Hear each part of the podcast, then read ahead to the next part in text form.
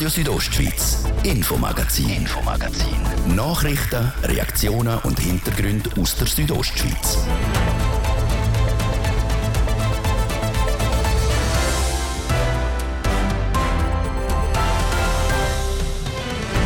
Infomagazin heute mit folgenden Themen. Weniger Geld für den Herdenschutz. Für die kommende Alpsaison stellt der Bund weniger finanzielle Mittel zur Verfügung als noch letztes Jahr. Und das trotz der stetig steigenden Wolfspräsenz. Sepp kommt beim Bauernverband gar nicht gut an. Denn der Kanton leitet Pläne von der Bündner Energiezukunft vor. Die Wasserkraft zählt hier weiterhin zu den Trümpfen in Sachen grünem Strom. Und freiwillig sterben, ja, aber bitte nicht im Altersheim. In Graubünden sollen in Sachen begleitetem Suizid bald neue Gesetze gelten. Das und mehr jetzt im Infomagazin hier auf Radio Südostschweiz. Am Mikrofon ist Adrian Kretli. Schön, sind ihr mit uns. Kaum taut der Schnee auch in den höheren Lagen weg, geht es auf vielen Alpen schon wieder los mit den Vorbereitungen für den kommenden Sommer. Gleichzeitig sind bei einem Haufen Elplerinnen und Elpler aber nicht nur Schafe oder Kühe im Kopf, sondern auch noch ein anderes Tier, der Wolf. Um die Nutztiere möglichst gut vor ihm zu schützen und so wenig Risse wie möglich zu haben, stellt das Bundesamt für Umwelt BAFU auch für die kommende Alpsaison wieder finanzielle Mittel zur Verfügung. Der Herdenschutz soll mit 4 Millionen Franken unterstützt werden. Letztes Jahr sind es noch 5,7 Millionen Franken. Gewesen. Unter anderem darum ist der Thomas Roffler, der Präsident vom Bündner Bauernverbands, nicht abschließend zufrieden. Der Thies Fritschi hat ihn zum Interview getroffen. Ja, das ist sicher ein jährlicher Beitrag, wo das BAFU jetzt wieder gesprochen hat, die 4 Millionen Franken. Das ist, wenn man es im Vergleich zur Grössenordnung von 900 Sömmerungsbetrieben im Kanton Graubünden oder auch gesamtschweizerisch die hohe Zahl an Altbetrieben anschaut, dann kann man sicher sagen, es ist ein Tropfen einen heißen Stein, aber in die richtige Richtung. Zusätzlich redet man immer wieder von Hilfspersonal, das eingesetzt werden kann. Für was braucht man die? Was macht die als Hilfspersonal schlussendlich? Das Hilfspersonal kann natürlich die Angestellten auf der Alp mit unterstützen im Aufbau der Herdenschutzmaßnahmen, im Aufbau der Zäune. Das ist eine anspruchsvolle, vor allem auch körperlich anspruchsvolle Tätigkeit, die aber auch belastbar sind, vor allem auch bei Wind und Wetter draußen sein können. Da ist nicht jeder dazu geeignet, aber es sind gute Ansätze vorhanden. Stichwort Fachkräftemangel. Gibt es an diesem Hilfspersonal oder ist man dort händeringend am Zusammensuchen? Also qualifizierte, gute Leute auf den Alpen zu finden, ist eine riesige Herausforderung. Vor allem aber auch, dass sie das nötige Fachwissen mitbringen, dass sie die nötige körperliche Fitness mitbringen und dass sie auch den Durchhaltewillen mitbringen. Da haben wir sicher noch Luft nach oben und da suchen wir sicher Händeringen nach Leuten. Vom 21. bis 22. sind die Risse sozusagen explodiert auf den Alpen oben. Mit all den Massnahmen, die jetzt so langsam am Greifen sind, auch mit Geld, das fließt, wird das das Jahr wieder so explodieren? Ja, natürlich, wenn die Zahl der Wölfe zunimmt und das Wachstum so stark ansteigt, wie es in der Vergangenheit stattgefunden hat, mehr Wölfe gehen halt auch mehr Riss, mehr Rudel können besser jagen. Die Wölfe lernen auch, die Wölfe sind schlaue Tiere und die lernen auch gewisse Massnahmen zum Gehen. Und wenn sie Hunger haben, kennen sie halt die Grenzen nicht. Wie sieht es denn allgemein aus eigentlich im Kanton Graubünden? Ist der Herdenschutz gut unterwegs im Vergleich zu anderen Kantonen? Wie sieht es bei uns aus? Was ich sicher sagen kann, wir haben von Seiten vom Kanton Graubünden, vom Plantenhof, aber auch vom Bündner Bauernverband extrem viel Zeit, Personal und Arbeit investiert in den Bereich Herdenschutz und stellen halt immer auch wieder fest, dass der Herdenschutz allein nicht ausreichend ist, dass auch topografisch gewisse Herausforderungen sind, auch vom Natur gegeben gewisse Herausforderungen vorhanden sind. Und somit kann man sagen, der Herdenschutz ist eine Maßnahme, die sicher in die richtige Richtung gehen kann, aber nicht ausreichend ist und auch überwunden gefunden wird. Aber wegen dem Tod von Nutztieren ist ja der Wolf nicht wirklich zuoberst oben. Eigentlich. Da gibt es Krankheiten, Abstürze. Muss man nicht dort eher ansetzen? Das ist klar, also das ist auch eine Aufgabe von unserem Alppersonal und die sind sehr pflichtbewusst unterwegs, aber auch von den Bauern selber, dass man den Nutztier gut schauen tut. Da haben wir hohe Ansprüche auch an unsere Angestellten auf den Alpen, was aber nicht vergleichbar ist durch die Schäden, die der Wolf anrichtet tut. Die Tiere werden meistens gehetzt, sind auch nicht endgültig tot und müssen erlöst werden. Da kommt natürlich auch noch ein Haufen dazu her, Leid, wo so herbeigeführt wird, wo nicht akzeptiert werden kann. Da die äh, 4 Millionen oder die Herdenschutzmaßnahmen, das sind ja Sofortmaßnahmen. Was wären mittelfristige oder sogar langfristige Maßnahmen?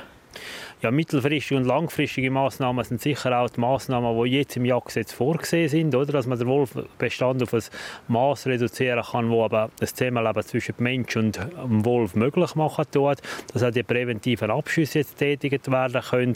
Das würde eine Stabilisierung mit sich bringen, aber längerfristig ist auch die Schulung vom Altpersonal wichtig, der Umgang mit den Herdenschutzmaßnahmen und vor allem auch mit der Kartierung der Alpen, dass man die Alpen eben kann einteilen kann, dass man auch äh, die Alpen so äh, ausgestalten kann, dass sie gewisse Wolfsangriffe abwehren können. Da haben wir sicher noch viel Arbeit vor uns, aber man kann auch sicher sagen, der Herdenschutz ist nur ein Teil davon und der Herdenschutz kann leider aber auch überwunden werden sagt Thomas Roffler, der Präsident vom Bündner Bauernverband, im Gespräch mit dem Thies Fritschi.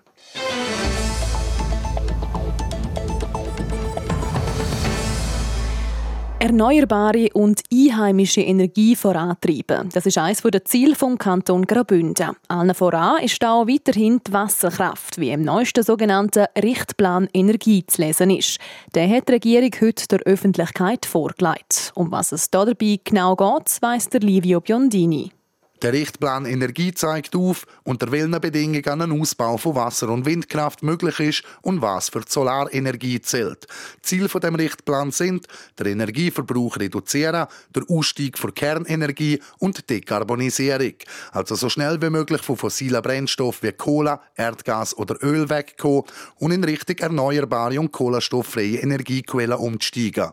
Warum es so einen Richtplan braucht, weiss der Bündner Regierungsrat, der Markus Gaduff. Die Hauptaufgabe von einem Richtplan ist äh, eine Interessensabwägung in der Raumplanung, dass man die Orte festlegen tut, die Gewässerstrecken festlegen tut, wo man noch äh, für die Wasser oder für die Stromproduktion nutzen kann, dass man die Gebiete festlegen tut, wo man für die Windproduktion, Windenergieproduktion nutzen kann und letztlich auch für die Solarenergieproduktion nutzen kann. Man hat Kriterien definiert für den Schutz der Gewässer sowie auch für ihren Nutzen und hat die dann aneinander gegenübergestellt. Das sei sehr technisch und politische sowie gesellschaftliche Diskussionen sind hier ausblendet worden. Beim Ganzen hat man sowohl mit Umweltschutzorganisationen als auch mit Stromproduzenten geschafft, um alle Seiten involvieren. Der Solarstrom bleibt bei dem Richtplan außen vor. Das hängt mit dem Entscheid vom Bund zusammen, mit dem sogenannten Solarexpress, wo der Bund ja gesagt hat, ähm, man hat wie zwei Prozessschritte über, äh, überflogen. Man tut es nicht in einem Richtplan festlegen, man muss nicht eine Nutzungsplanung machen, sondern wenn ich ein Projekt habe, kann ich direkt eine Bewilligung beantragen, was dann gemäß den Kriterien von Bauen außerhalb von der Bauzone äh, beurteilt wird und letztlich, wenn die Kriterien erfüllt sind, auch bewilligt wird. Also der ganze Prozess, den wir jetzt machen, von der Interessensabwägung in eine Richtplanung, in eine Nutzungsplanung, das hat man übersprungen. Der Markus Gaduff ging aber davon aus, dass das in den nächsten Jahren korrigiert werde. Denn wenn die Wirkung vom Solarexpress einmal entfaltet sich und gewisse Anlagen unter dem Titel realisiert worden sind, werde man auch die Richtplananpassung machen. Bei dem aktuellen Richtplan ist es jetzt vor allem um Wind und Wasser gegangen, was kann wo noch gebaut, respektive aufgebaut werden. Wie das beim Wind aussieht, erklärt der Jacques Feiner, der Leiter der kantonalen Richtplanung vom Amt für Raumentwicklung Graubünden.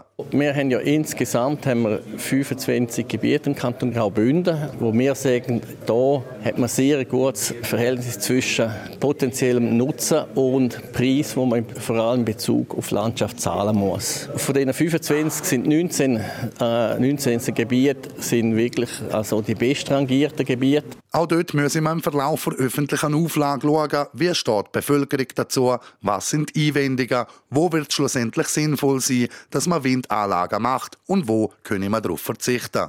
Und ähnliche Gedanken sind auch beim Wasser gemacht worden. Ideen gibt es viele, wenn wir schauen, was hat wirklich gute Chancen. Das sind einfach Stauraumerhöhungen. Wir haben rund acht Stauraumerhöhungen, die jetzt im Richtplan vermerkt sind. Da muss man immer sagen, schauen wir zum Beispiel Zevreila an, der Stauraum wird um 10 Meter erhöht. Man kann durch das sehr viel Winterstrom produzieren. Naturwerte, die sind schon beeinträchtigt. Also muss man sagen, dort muss man sich schon sehr gut überlegen, ob das nicht der also nicht wert ist, diesen Preis zu zahlen. So der Jacques Feiner vom Amt für Raumentwicklung Graubünden. Jetzt geht der Richtplan in Vernehmlassung. Bis zu der Sommerferien erwartet die Bündner Regierung ein paar tausend Rückmeldungen aus der Bevölkerung, von Organisationen oder Vereinen. Die Rückmeldungen werden die dann ausgewertet. Das ginge sicher noch mal drei bis vier Monate.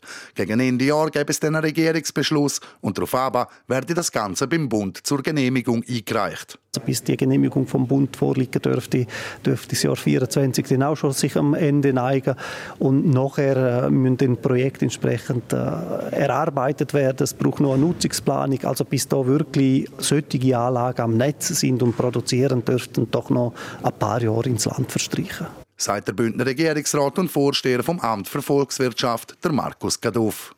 Das ist ein Beitrag von Livio Biondini zum aktuellen Richtplan Energie vom Kanton Graubünden. Die Vernehmlassung die läuft also noch bis zu der Sommerferien. Selber entscheiden können, wenn man sterben will. Für Leute, die unheilbar krank sind und einen dauerhaften Sterbewunsch haben, ist das in der Schweiz unter gewissen Voraussetzungen möglich. Mit Hilfe von verschiedenen Organisationen wie Exit oder Dignitas können Menschen einen begleiteten Suizid machen. Für Bewohnerinnen und Bewohner von Alters- und Pflegeheimen ist das je nachdem aber nicht möglich. Je nach Institution gibt es unterschiedliche Regelungen. Die sollen jetzt vereinheitlicht werden. Karina Melcher. In vielen Kantonen ist der Alters- und Pflegeheim selber überlassen, ob sie in ihrer Institutionen begleiteten Suizid akzeptieren. Auch in Graubünden. Das soll sich jetzt aber ändern. Im Kanton soll gesetzlich geregelt werden, dass Bewohnerinnen und Bewohner das in allen Alters- und Pflegeheimen dürfen. Eine Gesetzesänderung, die schon länger Thema ist, erklärt Deita Biert vom Kantonalverband für Seniorinnen und Senioren. Sie schafft als Musiktherapeutin in der Palliativabteilung vom Kantonsspital Graubünden. In Graubünden ist es so, dass im Juni 21 ein Vorstoß bei der Regierung gemacht worden ist und der Vorstoß ist mit 96 Ja-Stimmen zu null Nein-Stimmen gutgeheißen worden. Das heißt, die Regierung hat einen Auftrag gekriegt und muss den Auftrag jetzt umsetzen. Aktuell sind es einfach einzelne Altersheime und Pflegeheime, die das erlauben und andere halt nicht. So oder so. Bei einem begleiteten Suizid ist weder das Alters- und Pflegeheim noch das Personal selber beteiligt. Der ganze Prozess läuft über die Sterbehilfeorganisationen wie zum Beispiel Exit oder Dignitas. Zum bis dort herkommen, müsse aber zuerst vieles abgeklärt werden. Es kommt darauf an, ob der Mensch unheilbar krank ist, ob der Wunsch eine spontane Idee ist, weil der Mensch vielleicht mit einer schwierigen Situation konfrontiert ist oder über, über längere Zeit den Wunsch hat aus nachvollziehbaren Gründen. Eine der Bestimmungen, die in der ganzen Schweiz gilt, ist, dass die Person, die sterben will, der eigentliche Suizid selber ausführt. Das heißt, die tödliche Substanz ohne Hilfe einnimmt oder im Fall von einer Infusion der Hahn selber auftritt. Besonders schwierig wird die Beurteilung vom Sterbewunsch laut der bei Personen mit psychischen Erkrankungen.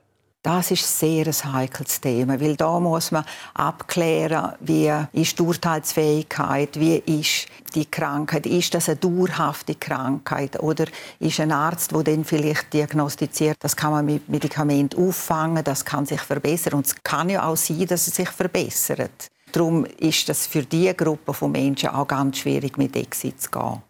Der Tod ist laut Biert immer noch ein heikles Thema. Ihre Erfahrung zeigt aber, dass die Leute immer mehr darüber reden. Und auch der Wunsch nach einem selbstbestimmten Sterben sei grösser geworden. Früher war das klar, die Selbstbestimmung hat gewisse Grenzen. Und es gibt Themen wie das Sterben, wo man nicht selber bestimmt. Heute ist das anders, definitiv. Also in meiner Generation und in der nächsten wird das noch mehr sein. Und das ist wichtig, sagt Eita Biert. Jeder Mensch soll selber dürfen entscheiden, wie er sein Leben will beenden Egal, ob die Person im Altersheim oder daheim ist. Begleiteter Suizid soll künftig also überall möglich sein, und zwar auch in jedem Alters- und Pflegeheim. Das entsprechende Gesetz soll noch in dem Jahr ausgearbeitet werden. Für die, die mehr zum Thema begleiteter Suizid wissen wollen, der Bündner Kantonalverband für Seniorinnen und Senioren organisiert heute Abend eine Podiumsdiskussion zu dem Thema. Die startet dann am 7. im GKB-Auditorium in Chur.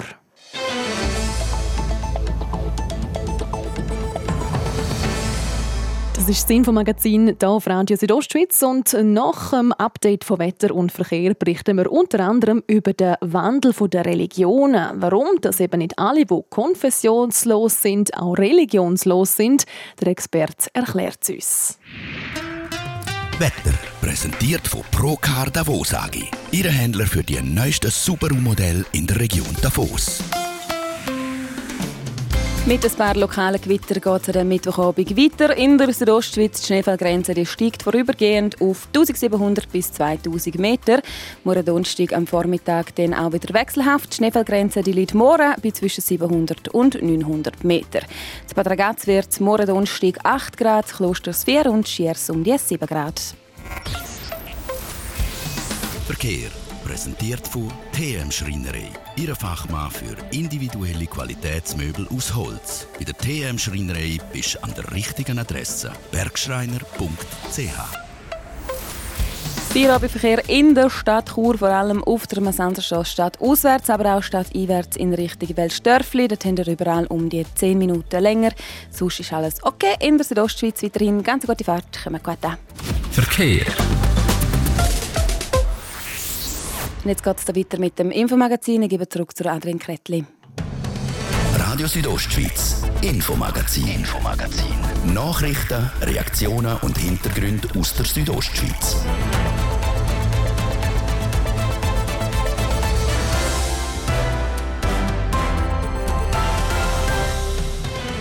Im zweiten Teil vom heutigen Infomagazin da gehen wir am Wandel der Religionszugehörigkeiten an. Warum sich immer mehr Leute von der reformierten oder katholischen Kirche abwenden und dafür Mitglied bei einer Freikirche oder einer anderen Glaubensgemeinschaft werden.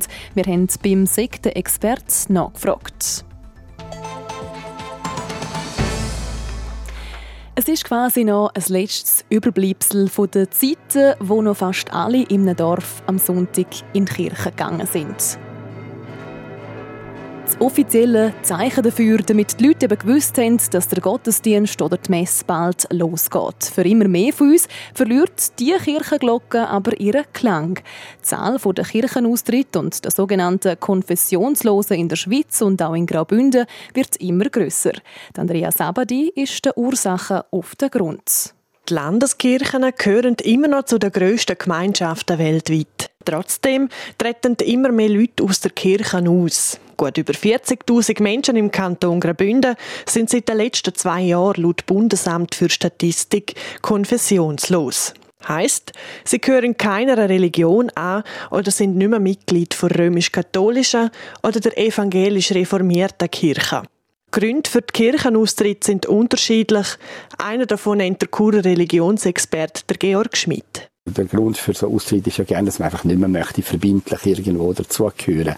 Viele Menschen haben auch gerne nichts gegen ihre Kirche, aber verlöhnen sie, weil sie einfach nicht mehr möchten, das Leben lang dazugehören und sich sagen, wenn sie das Bedürfnis haben für eine bestimmte Leistung, dann äh, kommen sie wieder zu dieser Kirche und sind dann auch bereit dafür etwas zu zahlen.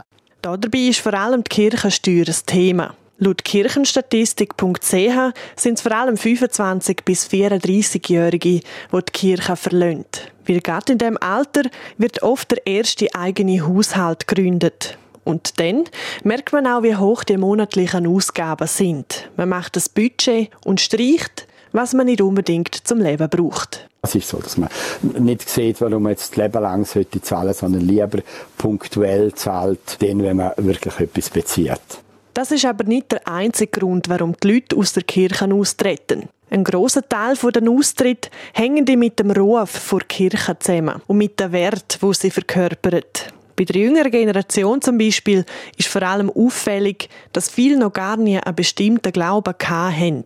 Wo sich die Türen aber schliessen, öffnen sich andere. Es gibt so Gemeinschaften, es gibt so Strömungen, die wachsen. Es ist so gegen der allgemeine Trend vom Schrumpfen, vom Austritt selber wachsen. Und weil weitere Glaubensgemeinschaften wachsen, können wir also nicht darauf gehen, dass alle Leute, die konfessionslos sind, auch religionslos sind. So der Churer Religionsexperte, der Georg Schmidt, weiter.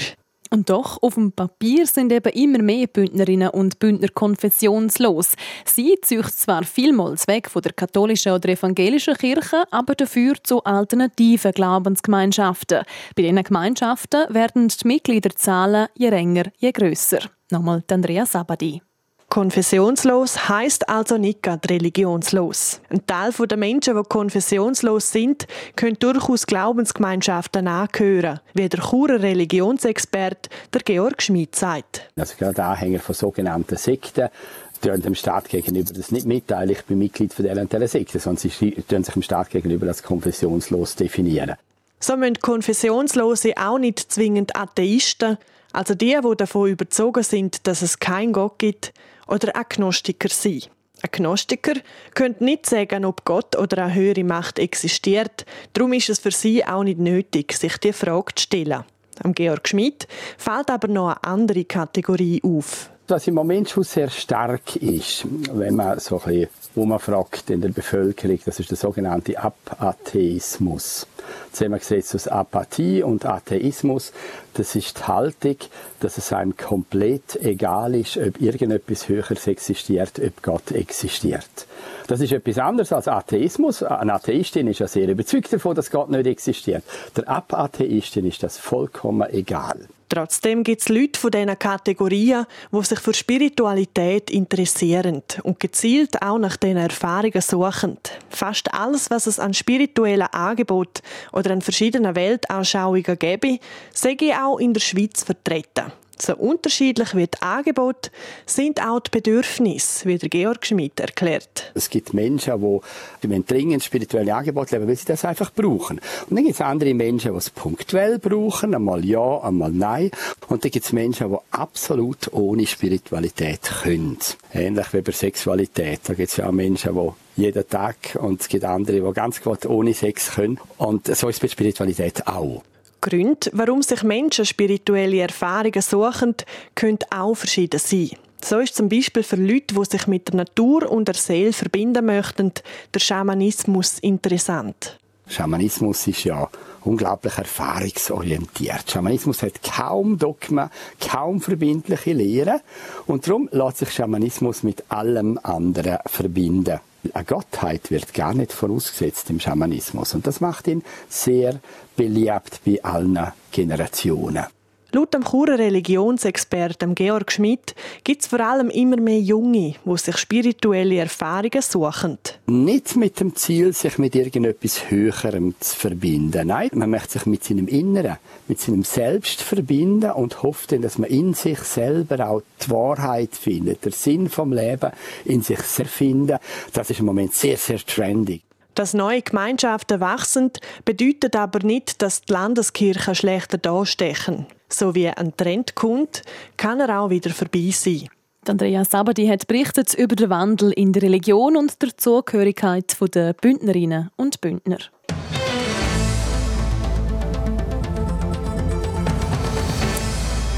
Und bevor wir dann definitiv in richtig Frühling und Sommer gehen, ist es für uns noch das letzte Mal Zeit zum Zurückschauen. Diese Woche machen wir das zusammen mit Bündner Skirennfahrerinnen und Skirennfahrern. Zwar nicht für einen grossen Titel, aber immerhin für eine zufriedenstellende Saison hat es unter anderem für die beiden jungen Bündner Fahrer Fadri Janutin und Livio Simonet gelangt. Der Beitrag von Livio Biondini. Seit etwa zwei Jahren sind beide fester Bestandteil im Ski-Alpin-Weltcup-Zirkus. Und ihre Formkurven die zeigen stetig nach oben. Der Livio Simonetti ist diese Saison im Riesenslalom mehrmals im Punkterang hineingefahren. Sein bestes Ergebnis hat er in Val d'Isère geholt, wo er 19. geworden ist. Im Teamwettbewerb am Weltcup-Final ist er mit der Schweiz auf Platz 2 gefahren. Und ebenso Rang 2 ist die Riesenslalom-Wertung vom Europacup geworden, also eine Stufe tiefer als im Weltcup. Wenn er sich selber Note geben müsste für diese Saison? Ich war schon mehr genügend unterwegs, aber ich glaube, im Sport ist die, Nummer, äh, die Saison ist glaube gut gewesen. Ich habe so 5, 5,5, so 5, 2, 3. Nicht so. Noch besser aber würde der Fadrian und die Saison vom Livio Simonet benoten. Also ich würde immer ein bisschen mehr geben. Also ich würde sagen, eher 5,5 bis äh, 5, 7, 5. Das war wirklich eine super Saison. Gewesen. Und umgekehrt, auch der Livio Simonet hat Lob für den Winter vom Fadrian Utin. Auch wenn er jetzt wahrscheinlich seine eigene Saison nicht so gut sieht, sie war jetzt auch nicht so gut gewesen, aber man muss gleich auch sagen, er ist immer noch relativ jung und hat letztes Jahr einfach eine brutal gute Saison gehabt, wo das Ganze ein bisschen einfach jetzt relativiert. Wenn man das ein weglässt, muss man sagen, ist es doch immer noch ein guter Trend, den er eigentlich aufzeigt. Darum glaube ich, kann er trotzdem sehr zufrieden sein mit dem, was er das Jahr geleistet hat. Der Fadrianutin selber ordnet seine Leistung ein bisschen tiefer ein. Er hätte viel gemacht, aber wenig dürfen ernten in diesem Winter. Er ist aber gleich zufrieden und hätte Fortschritt gemacht, auch wenn nur für sich selber und nicht auf dem Papier. Weil viel im Punkt gefahren ist der 23-Jährige eben nicht, hat aber mit dem 17. Platz in Val d'Isère im Riesenslalom noch ein besseres Resultat als sein Bündner Teamkollege geholt. Aber trotzdem, wenn der Livio Simonet ein gutes Resultat fährt, freut sich auch der Fadrianutin. Für mich ist es extrem motivierend. Also ich habe mich eigentlich den Winter immer gefreut für den Livio, wenn er in den zweiten Lauf kam, auch wenn ich es nicht geschafft habe, traurig war im Ziel oder so. Ähm, und darum würde ich sagen, ist sicher äh, auch immer, immer ein bisschen aufschauen, würde ich sagen. Das schon auch. Und damit aus dem zu ihm aufschauen noch mehr ein freundschaftliches Duell auf Augenhöhe wird, hat der Livio Simonet noch Vorschläge, was der Fadriano noch könnte besser machen auf die nächste Saison an. Wenn ihr mir jetzt einen Tipp geben könnt, er hat jetzt diese Saison ein schwieriges Programm gehabt, oder? Er hat zwei Disziplinen über Weltcup und Europacup. Das sind wie vier Disziplinen und das ist halt brutal schwierig, oder? Das schaffen die, von den Besten, von den Besten schaffen das vielleicht drei im Weltcup, wirklich zwei Disziplinen gut zu machen. Darum äh, sehe ich dort in der Planung der Saison vielleicht noch ein bisschen Verbesserungsmöglichkeiten, dass ein bisschen trennen, Planung und so der Punkt hat sich der Fadrianutin auch schon überlegt. Er will gar nicht wissen, wie viele Kilometer er den Winter gereist ist. Und auch oft allein, weil er viel zwischen dem Welt- und dem Europacup hin und her gewechselt hat. Aber eben, ich habe dann oftmals gedacht, ja, wenn ich die vier, ich bin sogar vier oder fünf Mal sehr knapp hinter 30 gewesen. Wenn ich nicht ein Zehntel, zwei Zehntel schneller gewesen wäre, dann würden wir jetzt nicht da, würden wir jetzt nicht da hocken und über das reden, das ist zu viel gewesen, oder? Das reden wir jetzt halt nur so drüber, oder? Aber ja, vielleicht. Ich bin einmal dann, in Alta Badia hatte ich Fieber gehabt, oder? Dann, wenn ich vielleicht das vorher äh, zwei Tage die Rennen auslassen hätte, dann wäre ich vielleicht gesund gewesen, wäre dann zweimal in 30 gefahren. Jetzt schauen beide nur noch vor. Zuerst gibt es aber mal noch Ferien. Und da ist der Livio Simonet froh, wenn er die Ski mal für das Zeitchen ganz auf die Seite legen könne. Eben, wir fahren gerne Ski oder, und alles, aber so, jetzt ist halt doch seit August, was sind das, vier, das sind acht Monate, was sind durch, also durchgehend, mehr oder weniger durchgehend auf den Ski, in den Skischuhen. Darum äh, ja, ist glaube die Erleichterung Ende der Saison, wenn jetzt wirklich alles vorbei ist, doch relativ groß. Man freut sich darauf, um wieder mal ein ins normale Leben einsteigen. Darum äh, ja, ist es immer ein schöner Moment, wenn man weiß, so, jetzt haben wir Arbeit hinter sich, jetzt kann man zwei, drei Wochen ein bisschen geniessen. Und geniessen trägt der Livio Simonet vor allem auch mit TÜV fahren. Zweimal war er schon. Jetzt hoffe er, dass es noch wärmer werde, zum mehr gehen. Auch der Fadrianutin zieht auf ein anderes Fortbewegungsmittel, aber auf Vierräder oder Rädle besser gesagt. Ich freue mich jetzt, um wieder anfangen zu skaten. Jetzt bin, ich, jetzt bin ich seit Anfangs Winter bin ich nicht mehr auf dem Skateboard gewesen. Und jetzt freue ich mich extrem, um wieder hier rüber ein bisschen in den Park zu skaten. Da freue ich mich extrem. Nach dieser Auszeit geht es dann in neuen Saison weiter. Da haben auch beide Profis ihre Ziele gesteckt. Für den Livio Simonet ist klar, er will in die ersten 30 vor Weltcup-Startliste kommen und das sei sicher auch machbar. Und auch der Fadrianutin will sich im Weltcup jetzt weiterführen schaffen, um eben auch frühere Startnummern zu kriegen. Ein grosses Ziel von ist auch, um dann vermehrt in die Weltcup-Punkte zu fahren. Der Beitrag von Livia Biondini in Zusammenarbeit mit der Südostschweiz Sportabteilung. Und von Ski Alpin kommen wir noch zu den weiteren Sportmeldungen vom Tag. Sport. Der HC Davos spielt in der Schweizer Eishockey Playoffs keine Rolle mehr. Der Meistertitel machen Servet Genf und BL unter sich aus. Für einen Davoser gibt es jetzt aber gleich noch Playoff-Action. Wie der HCD vermeldet, wechselt der Stürmer Simon Knack für den Abschluss der Saison in die AHL zu den Milwaukee Admirals. Das ist die zweithöchste amerikanische Hockeyliga und Admirals sind das Fahrenteam der Nashville Predators, wo bis vor kurzem auch noch der Kurer Nino Niederreiter gespielt hat. Ein Fahrenteam ist quasi eine Mannschaft, die die Hauptaufgabe hat, zum junge Spieler ausbilden, um die dann in höheren Spielklasse, also der NHL, spielen zu lassen. Der Simon Knack spielt seit vier Jahren beim HCD und wird jetzt eben die letzten Quali-Spiele sowie die Playoffs für Milwaukee bestreiten in einem sogenannten Tryout. Heißt, wenn sich der 21-Jährige beweisen kann in dieser Zeit, dann kriegt er vielleicht sogar einen Vertrag. Sein Vertrag beim HCD der läuft noch bis ins 2026. Zum Fußball. Nachdem gestern Abend Man City die Bayern auseinandergenommen hat und Inter Mailand bei Benfica Lissabon gewonnen hat, geht es heute mit der Champions League weiter. Und da sind zwei spezielle Spiele auf dem Programm. Bei Real Madrid gegen Chelsea London treffen nämlich die Sieger von der letzten zwei Königsklassenwettbewerbe aufeinander. Chelsea hat die begehrte Trophäe im europäischen Fußball im 2021 können holen, Real Madrid letztes Jahr. Real ist außerdem mit 14 Titeln der Rekordmeister der Champions League. Chelsea hat es bisher zweimal geschafft. Und das Duell Real-Chelsea hat es auch die letzten zwei Jahre in dem Wettbewerb gegeben. Im 2021 im Halbfinal, im 2022 im Viertelfinal. Einmal haben sich die Engländer durchgesetzt und dann den Titel geholt, einmal die Spanier. Und auch das zweite Viertelfinalspiel von heute ist ein spezielles. Dort trifft AC Milan auf den SSC Neapel. Das ist der amtierende italienische Meister gegen den wahrscheinlich neuen Meister der Serie A. Neapel steht nämlich momentan auf Platz 1 in Italien mit 16 Punkten Abstand auf Platz 2. Für Milan läuft es in der Liga nicht mehr so wie letztes Jahr. Die Rossoneri sind auf Rang 4. Ihr Abstand zu Napoli beträgt schon 22 Punkte. Das letzte Mal, dass die AC Milan in das Champions League Halbfinale gekommen ist, ist im 2007 gewesen. Und dort haben die Milanese auch gerade das Finale gegen Liverpool gewonnen. Sport. Und das war es auch schon wieder vom Infomagazin für heute hier auf RSO. Das Wichtigste aus der Region und auch die ganze Sendung zum nochmal nachlesen gibt es jederzeit online unter rso.ch oder als Podcast überall dort, wo ihr gerne eure Podcasts hört. Ihr könnt auch jeweils live reinhören, vom Montag bis Freitag, immer ab der Viertel ab 5 Ich wünsche weiterhin ganz einen gemütlichen Abend. Am Mikrofon war Adrian Kretli. Radio Südostschweiz, Infomagazin, Infomagazin. Nachrichten, Reaktionen und Hintergründe aus der Südostschweiz.